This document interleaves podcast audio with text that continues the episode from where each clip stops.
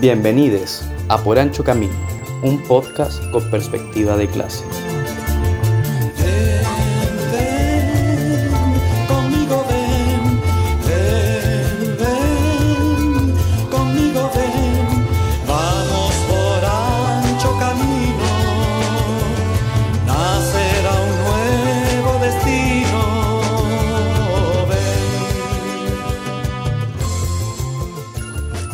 Todos, a todas y a todos. Bienvenidos a Por Ancho Camino, un podcast con perspectiva de clase. Habla la Fran y estamos hoy día en nuestro episodio número 17. Estoy esta noche virtualmente, por supuesto, con Cristóbal, nuestro querido panelista. ¿Cómo estás, Cristóbal? Buena compita, acá muy bien, ¿y tú?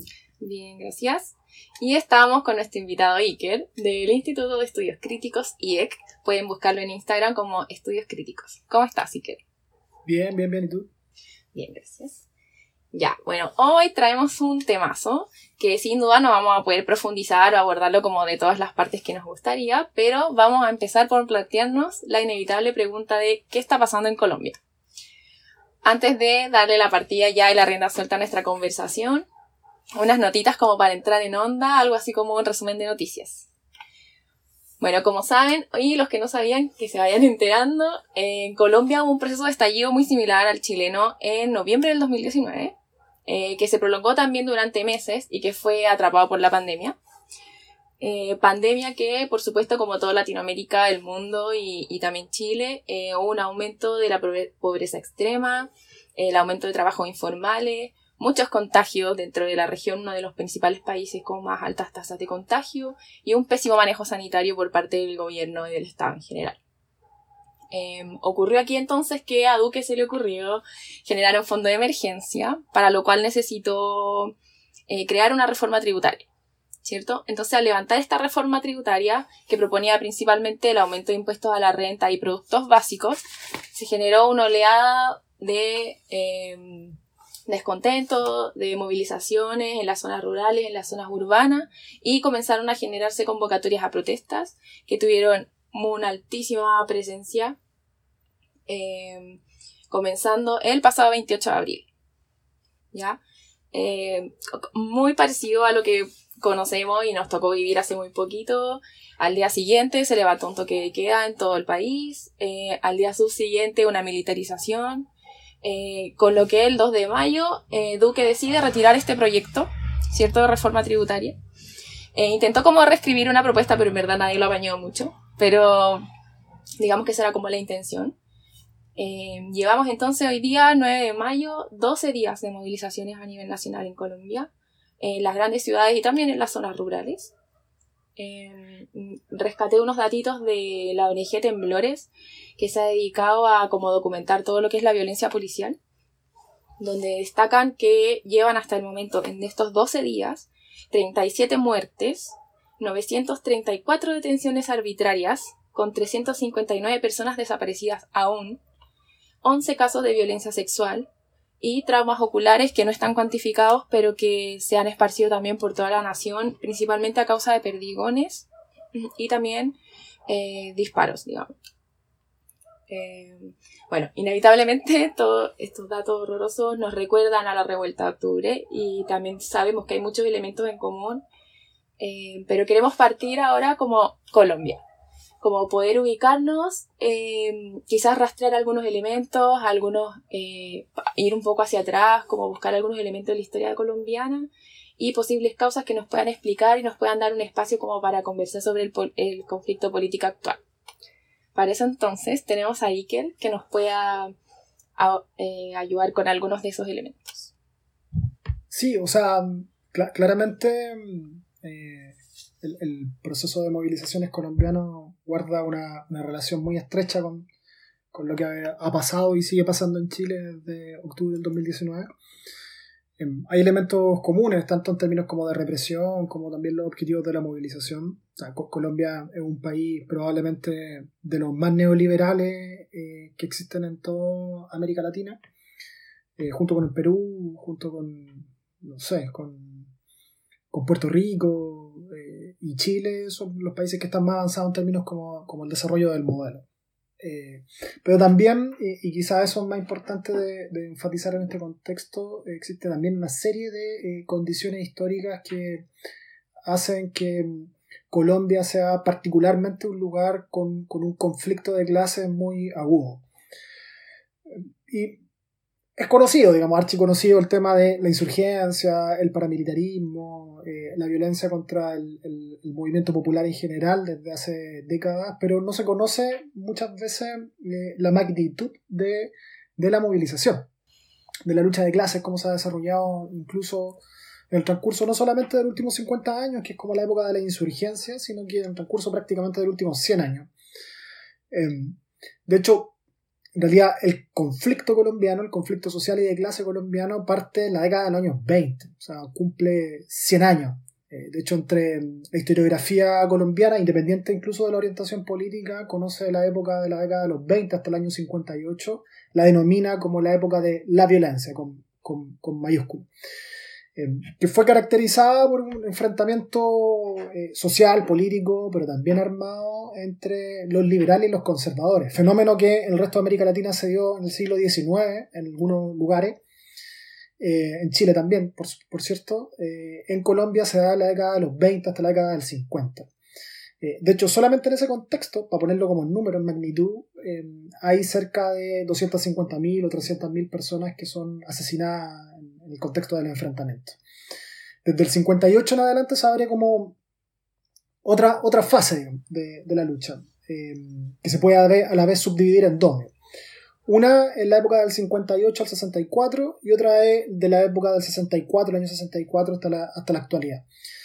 El, el año 58 es muy importante porque eh, había un candidato, el Eisier Gaitán, que venía del mundo del liberalismo, pero que, que que venía asumiendo un discurso y un programa eh, popular.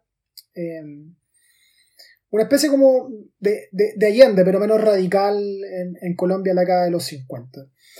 Y bueno, y, y Gaitán tenía muchas posibilidades de, de, ser electo presidente de Colombia, lo, lo, que habría significado un, gobierno tipo popular en, ese país. Y, bueno, y el año 58, poco antes de las elecciones, asesinado. Eso produjo un, un estallido brutal, en, sobre todo en, Bogotá, de hecho es conocido, recordado como, como el Bogotazo, y de alguna forma eh, abre eh, el nuevo periodo, digamos, hasta, hasta, hasta, que hasta el día de hoy se mantiene en Colombia, caracterizado por, por, por la resistencia absoluta. Absoluta quiere decir que incluso asesinato por medio de que eh, la izquierda o algo que huele a izquierda o que, o que huela a movimiento popular eh, pueda ganar fuerza, pueda ganar poder dentro del sistema político democrático burgués colombiano. Iker, como para contextualizar eh, eh, a quien esté escuchando, ¿en qué año fue el Bogotazo? El 58, el año 58. 58. Eh, bueno, y de hecho, Gaitán, entre muchas cosas que dice, dice algo que, que, que, es muy impactante a esta altura. Dice en algún momento cuando se olía que la posibilidad del asesinato político era, era algo que, iba a ocurrir. Eh, él dice, bueno, si la oligarquía colombiana me asesina, algo así, estoy parafraseando por supuesto, me asesina, eh, la agua en Colombia se volverán turbulentas al menos 50 años. Bueno, han pasado más de 50 años y la agua está más que turbulenta hasta el día de hoy. Bueno, y del 58 en, hasta el 64 es pura violencia, en realidad. Eh, violencia contra el movimiento popular, contra el movimiento campesino, eh, una, una, suerte, digamos, de, de guerra civil eh, de, de, un alto grado de intensidad, que en el fondo finalmente se canaliza en el nacimiento de, de las dos grandes organizaciones insurgentes del siglo XX y siglo XXI en Colombia, que son la FARC y, y el Ejército de Liberación Nacional. Em, de ahí en adelante, digamos, eh, la, la, violencia popular, la violencia defensiva, es protagonizada principalmente, aunque no únicamente, por, por las fuerzas insurgentes y, y una parte de, del movimiento popular. Eh, y ahí en adelante, eh, la violencia solamente se ha extendido en Colombia. De hecho, en términos también numéricos, eh, uno lo puede observar de forma súper clara. Entre el año 58 y hasta la actualidad han habido nuevamente más de 250.000, 300.000 muertes de las cuales más del 80%, seguramente cercana al 90%, vienen de manos del Estado o del paramilitarismo, que, que el paramilitarismo no es más que el Estado por fuera incluso de las leyes burguesas. Eh, de una brutalidad tremenda, especialmente incluso algo que de pronto también se nos olvida en, el último periodo, en la década de los 90 y la década de los 2000. Eh, no, esa es la época de mayor grado de violencia aguda en Colombia. Eh, de hecho, solamente en el, marco de la aplicación del Plan Colombia, que es entre el 99 hasta más o menos el, el 2015, eh, solamente en el marco de ese contexto eh, hay más de 4.000, 5.000 ejecuciones eh, extrajudiciales contra campesinos que después se les vestían con uniforme para que los militares ganaran reconocimiento, plata o ascensos porque habían derrotado, entre comillas, insurgentes. O sea, ese tipo de acciones sumarias de, de una extrema violencia no se dan en el marco de la Guerra Fría, de la década de los 60, los 70, los 80, como ocurre en otras partes del continente, sino que el 2000 y tanto. 2009, 2010, hasta el 2012, en la última parte, en el último periodo del gobierno de, Uribe. Eh, bueno, para resumir, digamos, el contexto. Em, desde en realidad la década de los 20 hasta la actualidad, eh, la sociedad colombiana ha estado sumida en una violencia aguda, agudísima, probablemente la, cantidad de muertos por razones políticas ascienda a un millón de personas. Es el conflicto más largo y más agudo que ha existido en la historia de América Latina, muchas veces tampoco lo observamos de la misma forma, y que además parece no tener ningún tipo de resolución. Eh, Plato, en ese contexto es que se produce este estallido, digamos, la, la revuelta colombiana, que en el contexto de violencia aguda, precarización de la vida, aún más todavía terrible en el contexto de la pandemia, medidas de carácter ofensivo en términos económicos, pero también político por parte del, actual gobierno, que no es otra cosa que la continuidad del gobierno de Uribe en la época del Plan Colombia, que es una ultraderecha muy ultra, digamos. Eh, Iván Duque no es equivalente a Piñera en términos ideológicos, más bien equivalente a Cast, es mucho más cercano a Cast o a Bolsonaro que, que, a Piñera o que a otro gobierno de, entre comillas, centro-derecha. Son filofascistas directamente. Em, por lo tanto, bueno, en ese contexto se da todo, lo que está ocurriendo hoy en día en, Colombia, y no solamente en el contexto de eh, una resistencia popular contra el, contra el neoliberalismo. Sí, y en esa línea, como para entender quizá un elemento que siempre es como que viene de la mano de Colombia, que son como los acuerdos de paz. Como, ¿qué rol juegan como en todo este escenario? Bueno, eh, lo mismo que acá, que el acuerdo de paz chileno de noviembre del 2019. Eh, ninguno. En realidad han habido dos grandes acuerdos de paz en Colombia. Uno, eh, bueno, siempre son procesos, es difícil establecerlo como en fechas determinadas.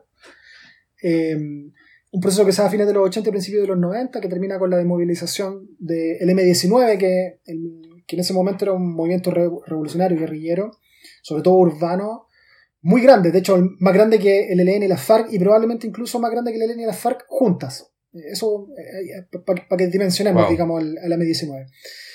Y eso termina con la desmovilización del M19, además de otros grupos más chiquititos, eh, insurgentes, bajo la condición, adivinen de qué, de hacer una asamblea constituyente. Asamblea constituyente que efectivamente... Mira, tú. sí, por la historia, voy a repetir lo mismo que dije en septiembre en otro podcast, la historia no se repite pero rima.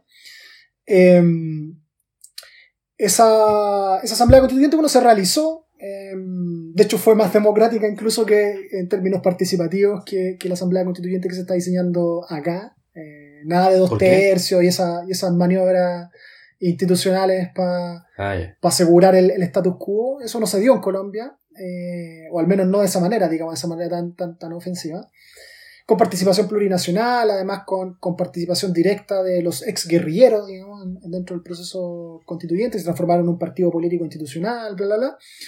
Bueno, y los resultados fueron en términos del movimiento popular, más neoliberalismo. Eh, de hecho, lo que se hizo fue, en el fondo, reafirmar el, el, modelo neoliberal e incluso llevarlo a una fase mucho más agudo en términos ofensivos. en la década de los 90, tal como Chile, digamos, como con la concertación, eso también guarda una similitud. Em, Y no significó en ningún caso la, la apertura para la izquierda en términos institucionales. De hecho, el M19 finalmente termina siendo un partido del sistema, se termina diluyendo completamente y transformando en un partido socialdemócrata. El segundo proceso de paz es el proceso de paz que, bueno, que parte por ahí, por el 2012 más o menos, y que termina con la firma en septiembre, si no mal recuerdo, del 2016 en La Habana. Em, proceso de paz apoyado por, por Chávez, impulsado en gran medida por Chávez, por Venezuela en general y, respaldado también con mucha fuerza por, por, el gobierno cubano, por Cuba.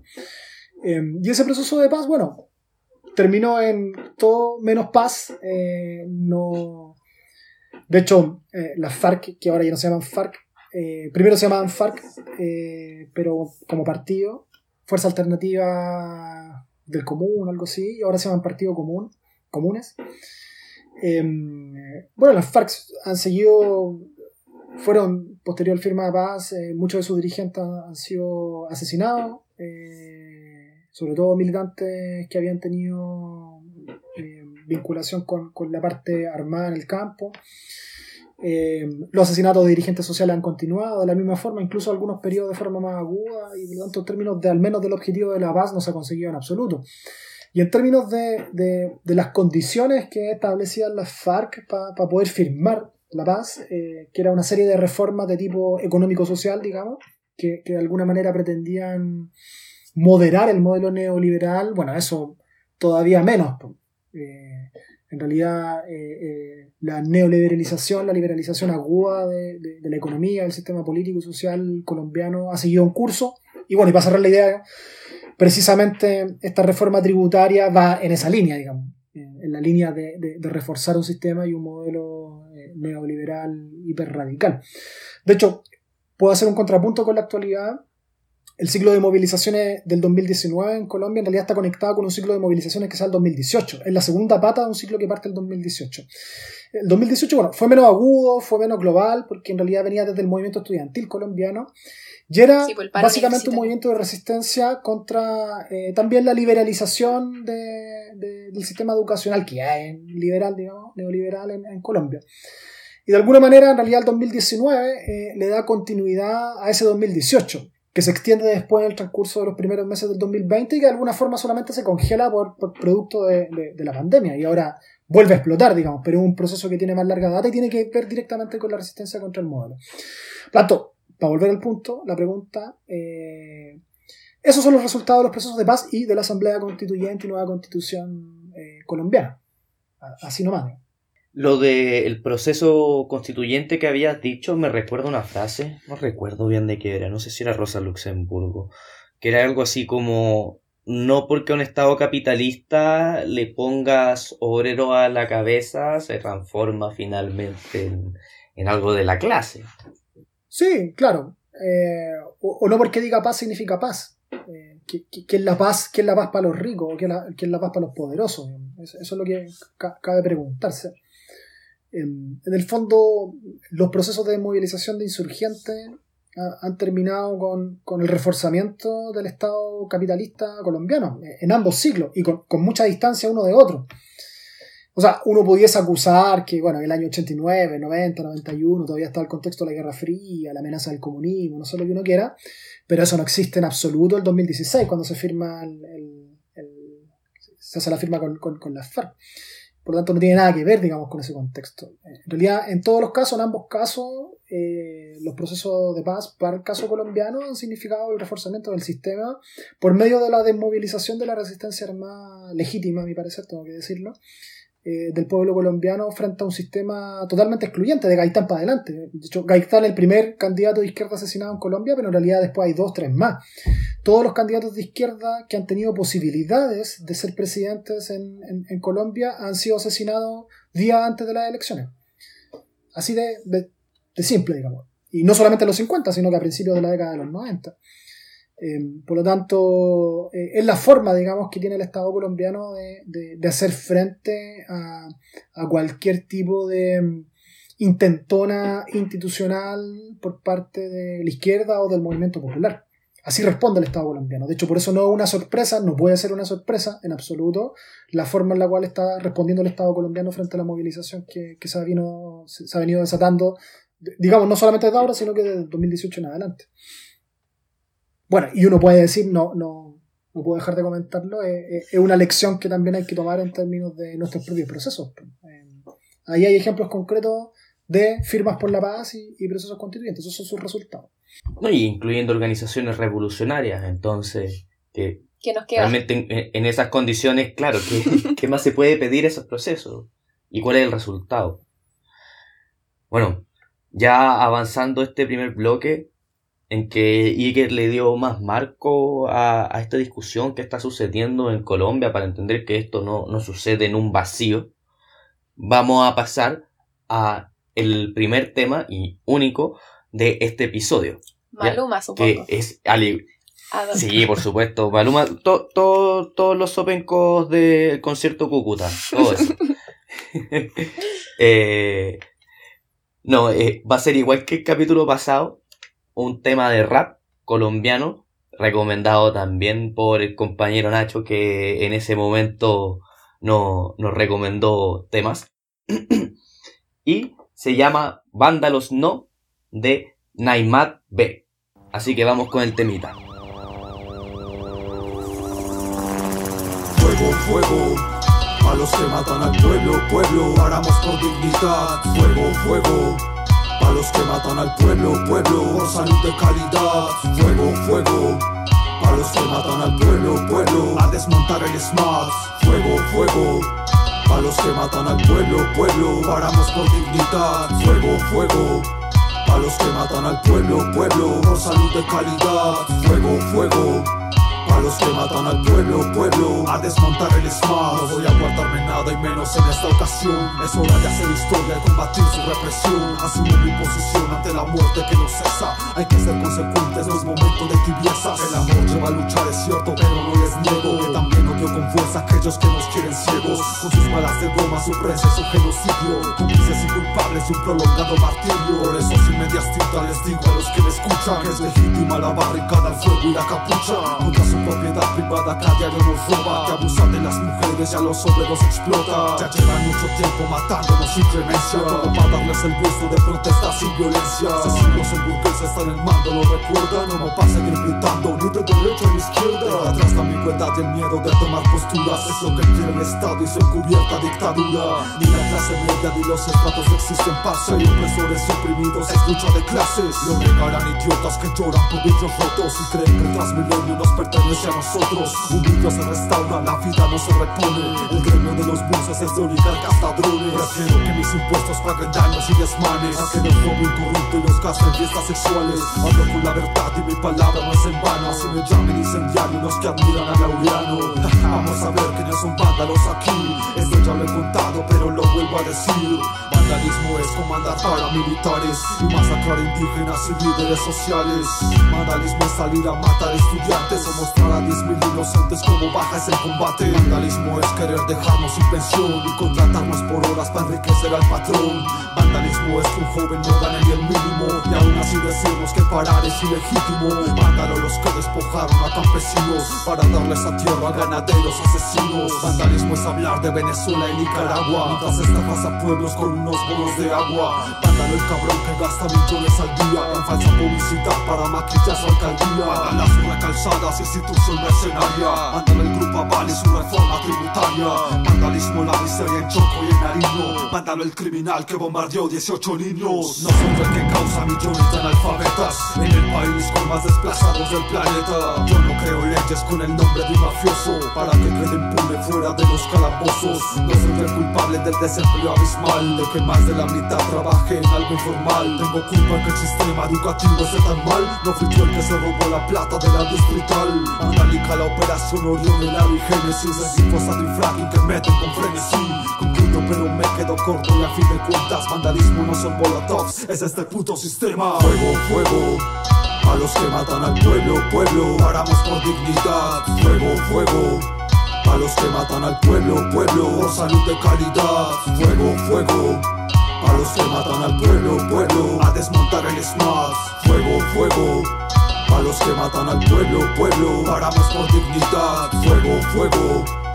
A los que matan al pueblo, pueblo, salud de calidad. Fuego, fuego. A los que matan al pueblo, pueblo, a desmontar el SMAT. El pueblo está despertando. Es el primer paso para que el miedo cambie de bando.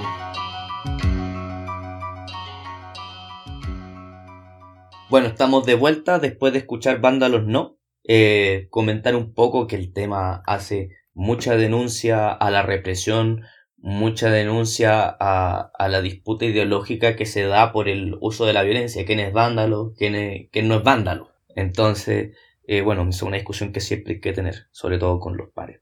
No, importa mucho qué piensa el poder en ese sentido, siempre va a estar en contra.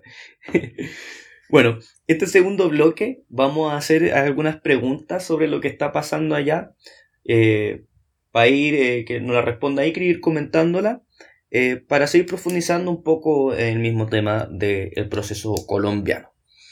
Yo creo que lo primero, y quizás ya lo mencionamos un poco, pero explicitarlo y quizás que esté concentrado acá es cómo se puede comparar la respuesta del Estado colombiano con el Estado chileno, qué hay de puntos en común eh, y qué hay de diferencia significativa. Bueno, en, en realidad em, voy a seguir como con la misma idea anterior. Eh, más, que, más que buscar las similitudes eh, con, con, con, Chile o con incluso cualquier otro proceso, en realidad hay que buscar la coherencia con, con la propia respuesta histórica que ha tenido el Estado colombiano. Eh, en realidad, en aras de la justicia histórica, uno pudiese decir en realidad que la respuesta que el Estado chileno ha tenido o tuvo o ha tenido, sigue teniendo frente a la movilización desde el 2019 en adelante, eh, se parece y toma mucho de lo colombiano, al revés, digamos, yo lo diría al revés. Eh, porque lo de lo colombiano tiene más larga data, tiene más trayectoria, pero además porque eh, recordemos que las fuerzas policiales chilenas han recibido entrenamiento en Colombia. recordemos también que el Comando Jungla fue formado en Colombia.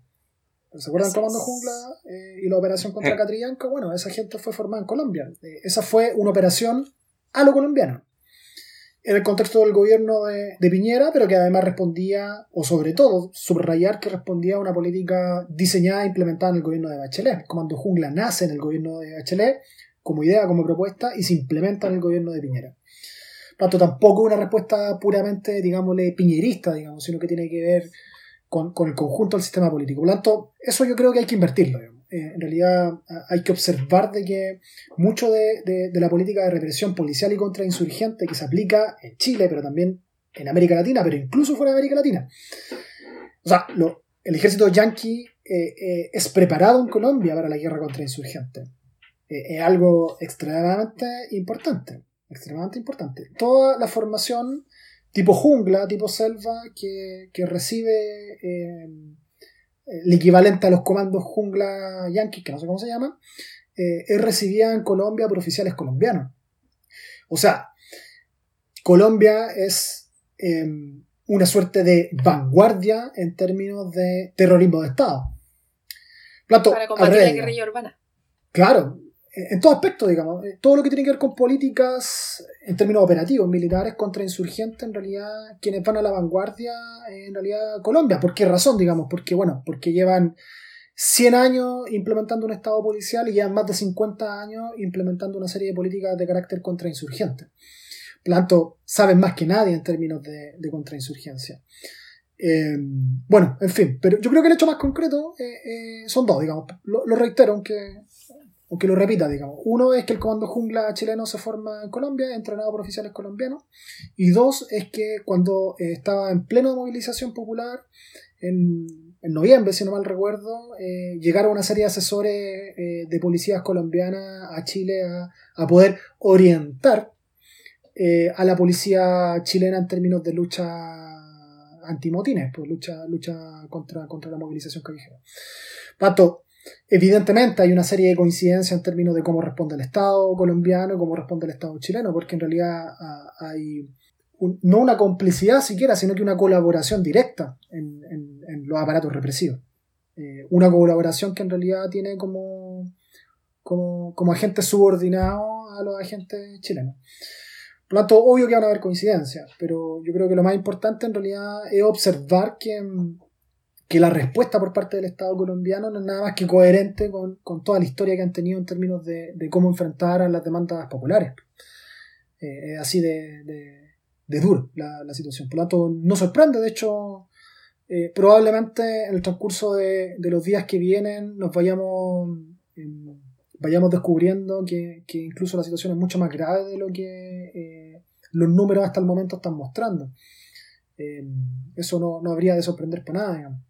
O sea, de hecho, como tienen un aparato particular como antidisturbios, pues que es el ESMAD, que creo que fue como eh, construido como en 1999, por ahí, al, alrededor de los 2000, no sé, y que claro, es como, una, es como una parte especial de la policía, digamos, que se dedica precisamente al control de este tipo de, de enfrentamientos.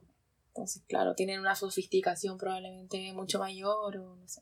Queda la impresión que aunque pase piola y pase por, la, por abajo las narices de la mayoría, eh, cuando hay una noticia de que los pacos están asesorando con Colombia, con el Estado colombiano, eh, es motivo para asustarse. O sea, no, para que asustarse para tener precaución porque puede ser grave. Ya fue grave como apareció en, en, en las situaciones anteriores. Es algo con lo que hay que tener cautela. Hoy quiero avanzar con otra pregunta y que apunta a de qué forma la revuelta colombiana actualmente, no, no sé si allá le llaman revuelta, pero llamémosle revuelta colombiana, puede afectar en Latinoamérica o incluso más allá internacionalmente. ¿Cuál es el alcance que podría tener?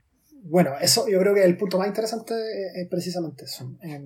pero también el, el, más líquido, el más, el más especulativo. en realidad, o sea, la, la, respuesta, la respuesta objetiva es, bueno, no sabemos, en realidad, no lo sabemos. Pero esperamos que en realidad se produzca un efecto expansivo. De algún modo, con, con el ciclo de movilizaciones de octubre, eh, que parte en realidad en Ecuador, recordemos, parte algunos días antes en Ecuador, antes que Chile, se produce una suerte de, de, de, de situación expansiva, pero, pero que al mismo tiempo responde a situaciones locales. En realidad, eh, tanto Ecuador como Chile, como Colombia, eh, como otras movilizaciones también que hubo en otras partes, son respuestas del movimiento popular a, al contexto de vida, sobre todo a, la, a, la, precarización que en los últimos años en, en, los distintos modelos capitalistas, en sus versiones más radicales, llámese neoliberalismo, se venían eh, mostrando. Pero al mismo tiempo esto de, de, de, de que distintas partes del mundo, del continente, especialmente en una misma región, eh, se vayan movilizando y vayan consiguiendo cosas, eh, cosas como tales como paralizar un país, poner un gobierno contra las cuerdas, que vayan renunciando ministros, que se vayan haciendo alguna u otra que, que reforma para intentar responder, genera una, una, una inspiración. Eh, yo creo que recordamos claramente de que en Chile resonaba mucho el ejemplo de Ecuador. Pero, eh, o sea, se decía, digamos, como, como, miren Ecuador, miremos Ecuador, observen Ecuador, cómo en Ecuador se pudo, etcétera, etcétera, algo que, estaba ahí latente. Ahora, claro, la movilización chilena no está ahí a partir de que nos hayamos inspirado en la movilización ecuatoriana, sino que responde a sus propios procesos más bien internos. Eh, lo mismo ha de ocurrir probablemente en, el resto del continente. Ahora bien, en todos los lugares del continente hay razones para pa movilizarse. O sea, pensemos en Brasil, mm. eh, pensemos en Argentina, que viene arrastrando una crisis de, de hace más de 20 años. Claro, sí, eh, co combinado con, bueno, con, con, toda una situación eh, pandémica, digamos, tremendamente grave. Eh, pensemos en el Perú, eh, lo que ha venido pasando también en el transcurso del último año.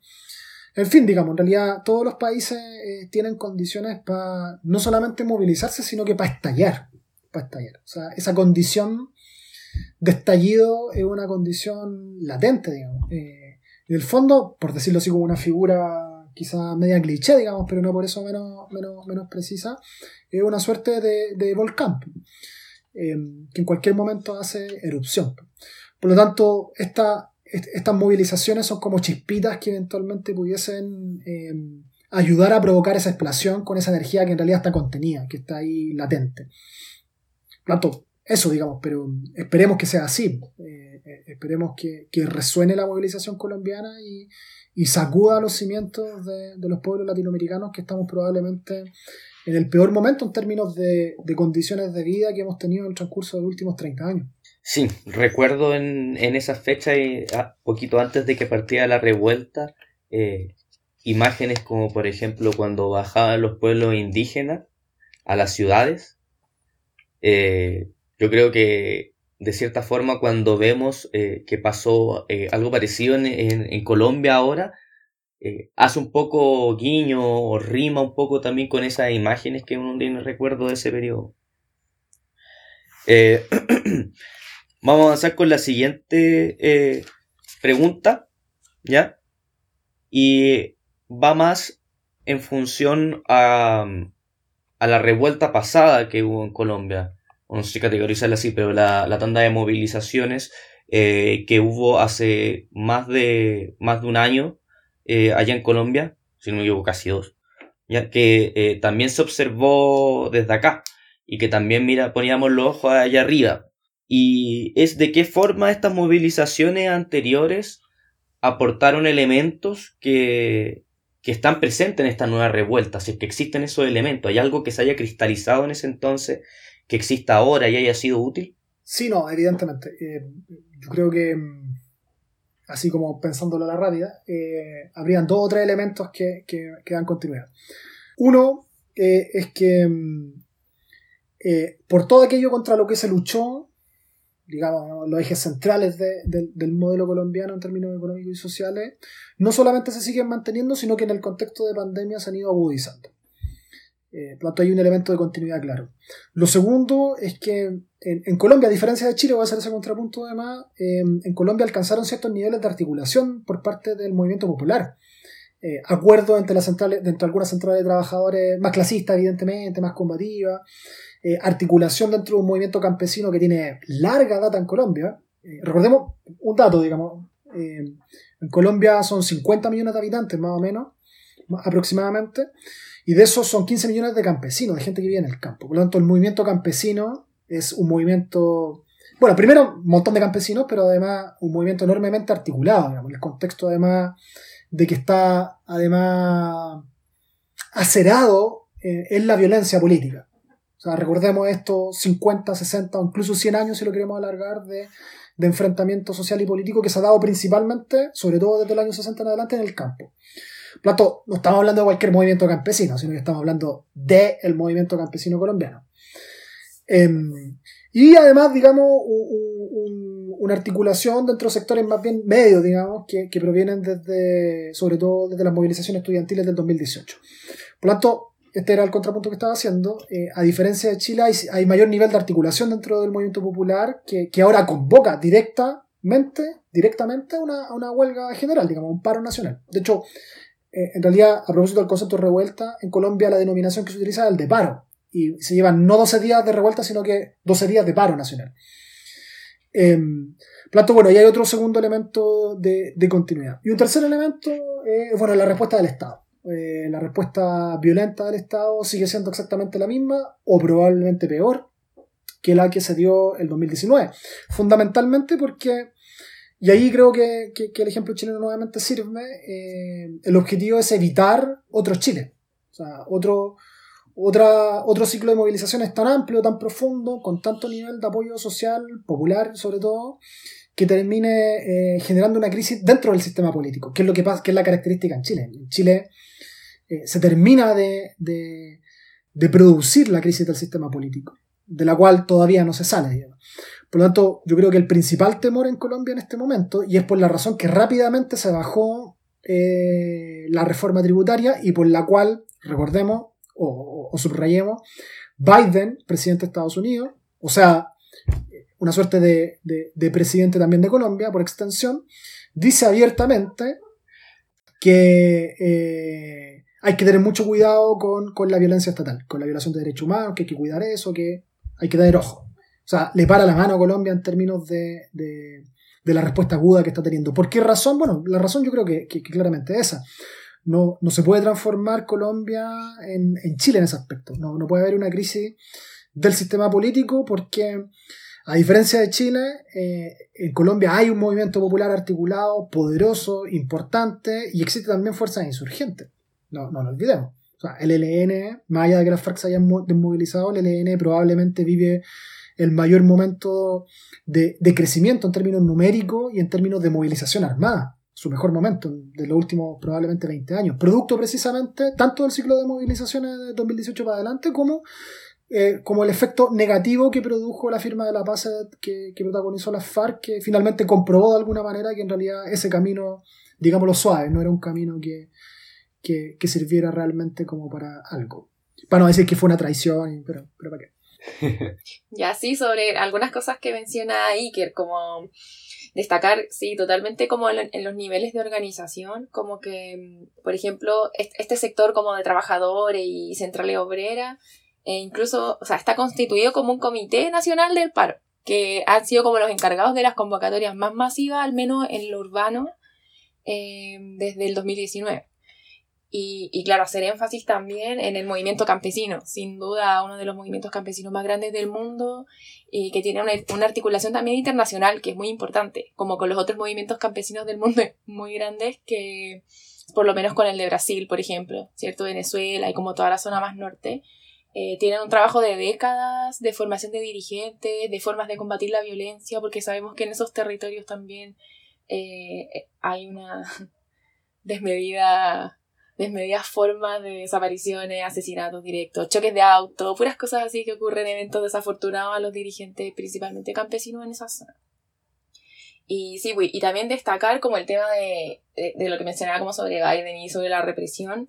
Claro que al final siempre lo que sale, que también ocurrió como en el caso chileno muy fuertemente, es como los eventos represivos, ¿cachai? Es lo que sale, como muchos muertos, muchos desaparecidos, daños oculares, etcétera, y efectivamente eso genera reacciones. O sea, de hecho este fin de semana, entre ayer y hoy, creo que a lo largo de todo el mundo como hubo muestras de solidaridad en torno al proceso colombiano y todo, y eso al final, ya si bien no, no va a pasar mucho porque en todas las ciudades de Europa se movilicen los colombianos que allá viven, no hayan eh, muchos eventos de solidaridad, pero sí indica que hay una atención puesta en un conflicto que es sumamente importante y que por las, por las condiciones y por los elementos que ya hemos mencionado, puede estallar para unos lugares ya incontrolables, como que incluso mucho más de lo que pasó acá en Chile, que, que si bien es como un proceso de revuelta prolongado, efectivamente, y que sí puede contar con ciertas agudizaciones y todo, eh, en Colombia hay un montón de elementos que son no sé si mucho más graves, pero digamos como pueden profundizar de una manera casi reversible eh, el futuro así latinoamericano incluso de, de, esos eventos. Como que por eso ahí está muy importante también esa, esa expresión. Eso quería enfatizar. Sí, e, es súper bueno ese énfasis porque mm, uno, uno, pudiese ahí a, partir de eso también sacar otra, otra conclusión más, que es que como Colombia tiene todo este grado de articulación em, y como la respuesta del Estado colombiano no ha sido nada más que la, la obvia, Em, se enfrenta además a un movimiento popular que tiene disposición y experiencia de combate, que, no tienen otros movimientos populares en, el resto del mundo. Em, eh, sobre todo, digamos, en el campo y ahora en, en, las ciudades. Em, y, bueno, y eso nos da a creer que, que existen más mayores, mayor cantidad de condiciones organizativas, sociales y políticas para llegar también más lejos. Eh, o sea, en Colombia, para ponerlo también en datos, eh, en Colombia hasta hace poco, antes de iniciar la pandemia, asesinaban eh, tres dirigentes sociales diarios. Diarios. Por lo tanto, habían miles desaparecidos de forma anual. me acuerdo un, un, dato, por ejemplo, muy, muy duro del Plan Colombia, que es que el contexto de, de, la segunda parte del Plan Colombia, que duró como cinco años, había, habían habido más de, de 400.000 eh, mujeres que habían recibido, habían sido víctimas de algún tipo de violencia sexual por parte de los aparatos del Estado. en el fondo, hay toda una trayectoria de resistencia dentro del movimiento popular colombiano que también le da mayores condiciones para poder enfrentar cualquier tipo de situación. Lo digo de forma dura quizás no es la más adecuada, pero para decirlo así de forma súper categórica, eh, que es que, bueno, que estén matándole 20, 30, 40 personas en el transcurso de las movilizaciones, para el pueblo colombiano no, no, es nada nuevo, no es nada sorpresivo, no, no les da miedo eso. En realidad se han enfrentado a eso prácticamente en el transcurso de tres o cuatro generaciones. Eh, en el lugar donde más matan, eh, dirigentes sindicales en el mundo en Colombia, el lugar donde más periodistas mueren eh, en, extrañas circunstancias es en Colombia. Em, el lugar donde más han sido asesinados en el recurso de los últimos 10 años defensores de los derechos humanos o incluso observadores de derechos humanos ha sido en Colombia. Em, todo por, no por decenas ni por cientos, sino que por miles anualmente. Por lo tanto, la experiencia de resistencia colombiana en ese aspecto eh, es tremenda. Así que enfrentarse a esta, situación represiva en realidad es una disposición que probablemente el pueblo colombiano tiene absolutamente. A esto y mucho más. Eh, por lo tanto, quien, quien, corre con desventaja en el contexto de la movilización popular en, Colombia, en realidad el Estado colombiano. ¿Qué más puede hacer después de haber matado 300.000, 250.000 personas en el transcurso de las últimas décadas? ¿Qué más puede hacer? No puede matar a todo el mundo, no puede meter preso a todo el mundo, no puede desaparecer a todo el mundo eh, ella está a tope, digamos, de, las posibilidades represivas prácticamente que tiene. Y, digamos, esto es importante enfatizarlo. Disculpen que me alargue quizá, o, incluso que me salga un poco del contexto de la última pregunta, la última intervención. Pero es importante enfatizar que todo esto se ha dado siempre bajo, entre comillas, gobiernos democráticos, sin mediar dictaduras. Dictaduras en términos tradicionales, digamos, tipo Pinochet, tipo Videla. En realidad, en Colombia nunca ha habido un golpe militar o cívico-militar como lo había en otras partes del continente. Todo ha sido mediante el Estado democrático burgués colombiano. Por lo tanto, eh, el Estado mismo, digamos, está cerrado en términos represivos a un punto que ya no puede ser peor, digamos, es un Estado completamente terrorista, completamente terrorista. Eh, a tal punto que ni siquiera la, mediocre democracia burguesa eh, moderan algo en algún aspecto eh, la respuesta ofensiva que, ha tenido históricamente el Estado colombiano. Y eso, para subrayar, digamos nuevamente, eso el pueblo colombiano tiene más que claro, si en ese contexto vive. O sea, acá en Chile, digámoslo así, y de forma súper franca, a mucha gente, no digamos los sectores organizados, con, con, experiencia dentro del movimiento popular, o menos todavía la izquierda revolucionaria, pero a mucha gente de verdad le sorprendió que los pacos dispararan al cuerpo. Eso a, mucha gente, al mundo artístico, al periodismo. Eh, bueno, Colombia eso a nadie le sorprende. Para nada, digamos. a nadie le sorprendería incluso que, como lo estaba pidiendo Uribe, eh, salieran las fuerzas militares, fusil en mano, a reprimir las movilizaciones. Claro. Aún así, eh, hay, está este fenómeno como de no sé si hay como exhibición o algo más explícito como de esta represión, ¿cachai? Porque si bien sí es parte de la historia y ya casi como de, una cultura cuando uno habla de Colombia, así como de un elemento social súper importante como este nivel de violencia, eh, político y de, de muchas formas, sí también está siempre esa sensación o esa noción, o también, claro, un discurso súper instalado internacionalmente que es como en la guerrilla, ¿cachai? Que es como en el campo, en el cerro, en el campo y para allá nomás. Como que igual hay una diferenciación eh, súper importante como en esas capas dentro de igual la política, porque también sí, por ejemplo, hubo un paro universitario muy importante, pero no fue reprimido como si, si fueron reprimidos los campesinos, ¿cachai? O sí lo han sido históricamente. Entonces también está como ya es como una instalación de una violencia por parte del Estado total, ¿cachai? También abre como un poco los ojos en el sentido de expandir, ya mira, pero en verdad esto siempre ha sido así, pero ahora está completamente desbordado, como que igual se expone así y en ese sentido, como lo que decíamos, claro, como llegar el nivel internacional o poder compararlo con otros procesos como el chileno, etcétera, pero aún así, o sea, siendo ya todo eso concebido previamente, eh, no deja de sorprender en el sentido de que en realidad los números son brutales.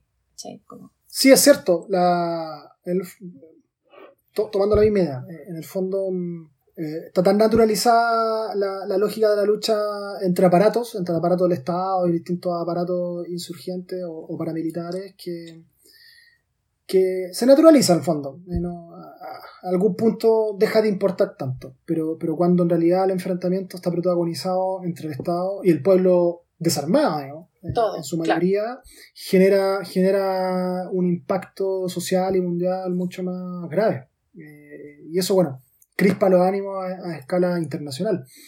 Ahora bien, creo que eso no le importa mucho al Estado colombiano.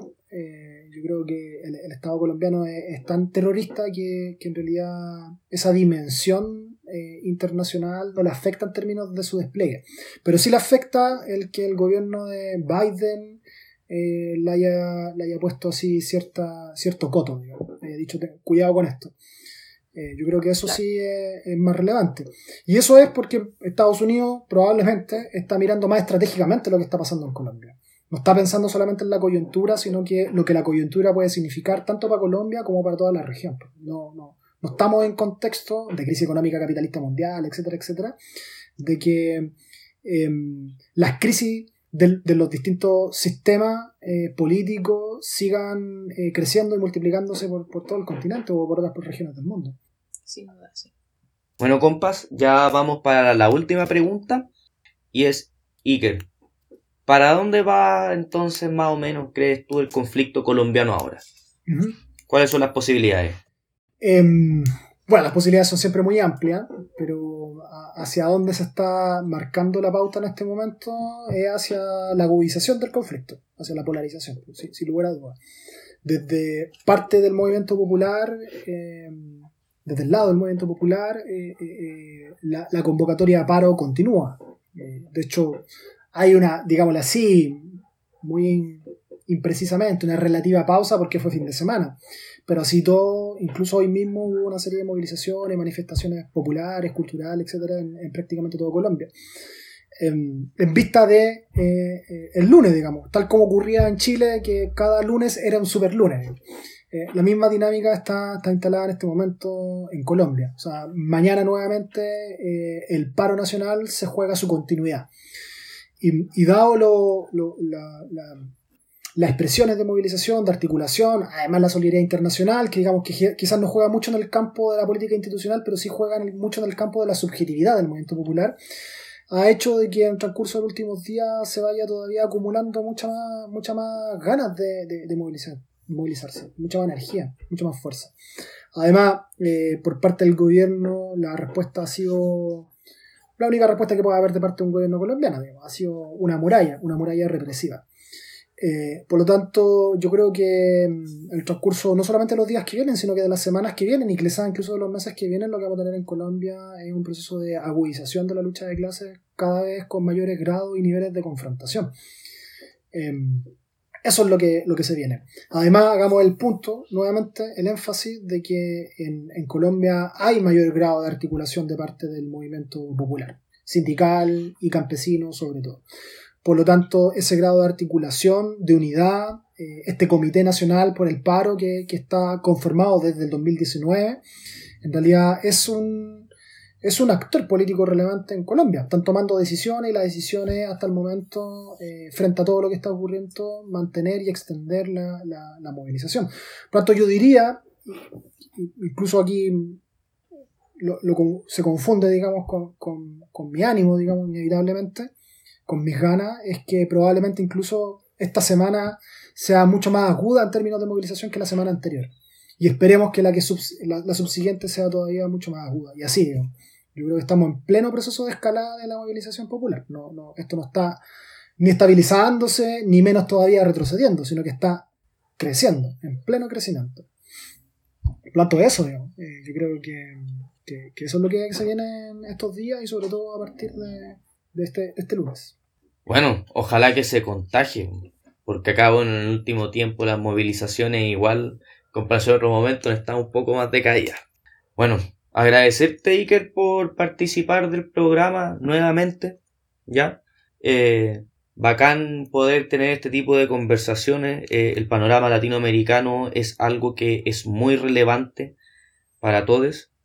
Eh, mandar todo nuestro apoyo a quien nos escuche desde Colombia y sigan poniéndole bueno y luchando porque así es que se van a conseguir los logros. Y, eso pues compita, estamos al habla.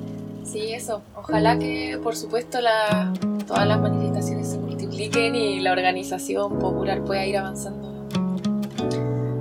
en Colombia y en toda Latinoamérica, por supuesto. Así que bueno, nos vemos pronto por ahí. Que estén muy bien. Buenas noches. Chau, chau. Chao, muchas gracias por la invitación.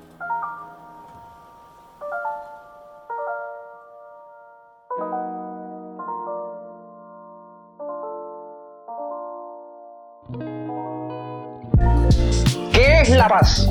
En primer lugar, la paz es que se acaben los combates guerrilleros. O la paz es que dejen de morirse 400 niños al día. ¿Qué es la paz? La paz es que sigan deambulando por las capitales del país dos millones de personas, dos millones de personas, hambrientas, desesperadas. La paz es que, se les, que, que, que la gente tenga que, que hacer ranchos como los que se hacen en las grandes ciudades de Colombia. La paz es que el 70% de la población colombiana siga desnutrida. ¿Esa es la paz?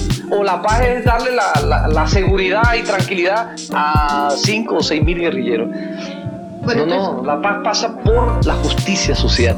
Por ahí es donde pasa la paz. Por eso yo le digo, no hay que preocuparse del movimiento guerrillero, ¿no? El problema no es el movimiento guerrillero. El movimiento guerrillero es la vanguardia de la protesta en el país. Pero el movimiento guerrillero no es absolutamente todo el pueblo. Miremos hacia el pueblo, miremos a las soluciones del pueblo. Yo estoy de acuerdo de que las soluciones económicas no son a corto plazo, son a largo plazo, pero que se vean y nosotros no las vemos. Nosotros lo que vemos es el fortalecimiento del sistema, lo que vemos es el fortalecimiento de un Estado clientelista, lo que vemos es el fortalecimiento de la próxima campaña electoral, lo que vemos es el fortalecimiento de quién va a ser el próximo presidente de la República. Ya eso está escogido porque son los mismos, con las mismas. Han cambiado el estilo, ha cambiado la sonrisa, ha cambiado las buenas intenciones, pero este país no vive ni de la sonrisita de un presidente, ni de las buenas intenciones de un presidente. Queremos hechos, queremos hechos, queremos hechos, queremos hechos.